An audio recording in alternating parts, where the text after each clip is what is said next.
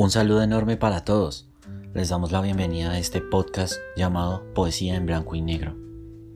En este primer capítulo quisiéramos hablar acerca de qué es poesía en blanco y negro. Bueno, este podcast es fruto del desarrollo poético de Joaquín B. García. ¿Y quién es Joaquín B. García? Joaquín es solo un poeta aficionado que encontró en la poesía su más valiosa herramienta para decir lo que sentía.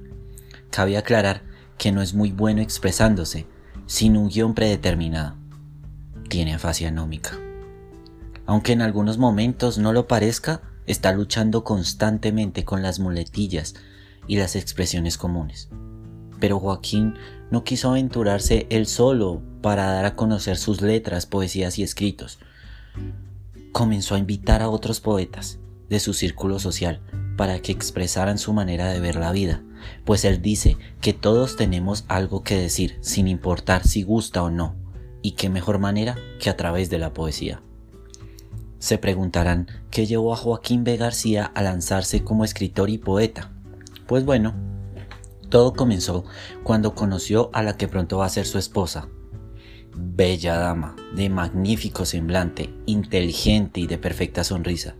Todo comenzó cuando en medio de sus largas conversaciones y de sus comunes expresiones quedaba corto al decirle todo lo que sentía, así que decidió crear un perfil de Instagram para escribirle pensamientos cortos acerca de ella, justificados a la izquierda, poemas un poco más extensos, totalmente centralizados, y reflexiones para ponerle un sentido derecho a la vida.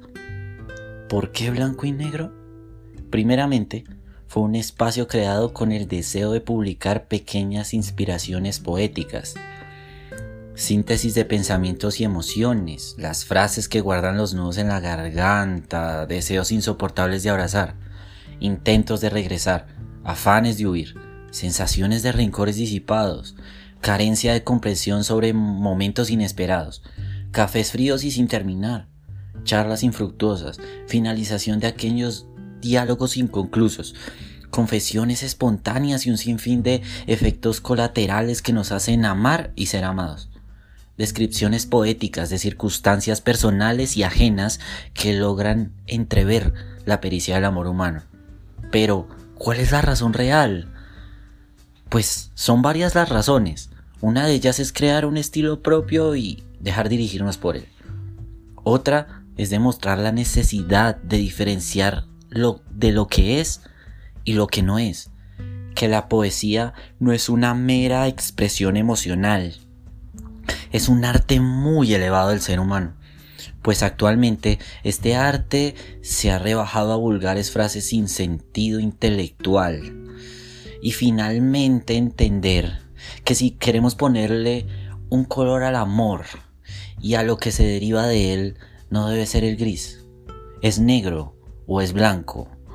Se ama o no se ama. No hay un punto medio. Yo soy Joaquín B. García. Y recuerden, la poesía está muerta si se recita y no se practica.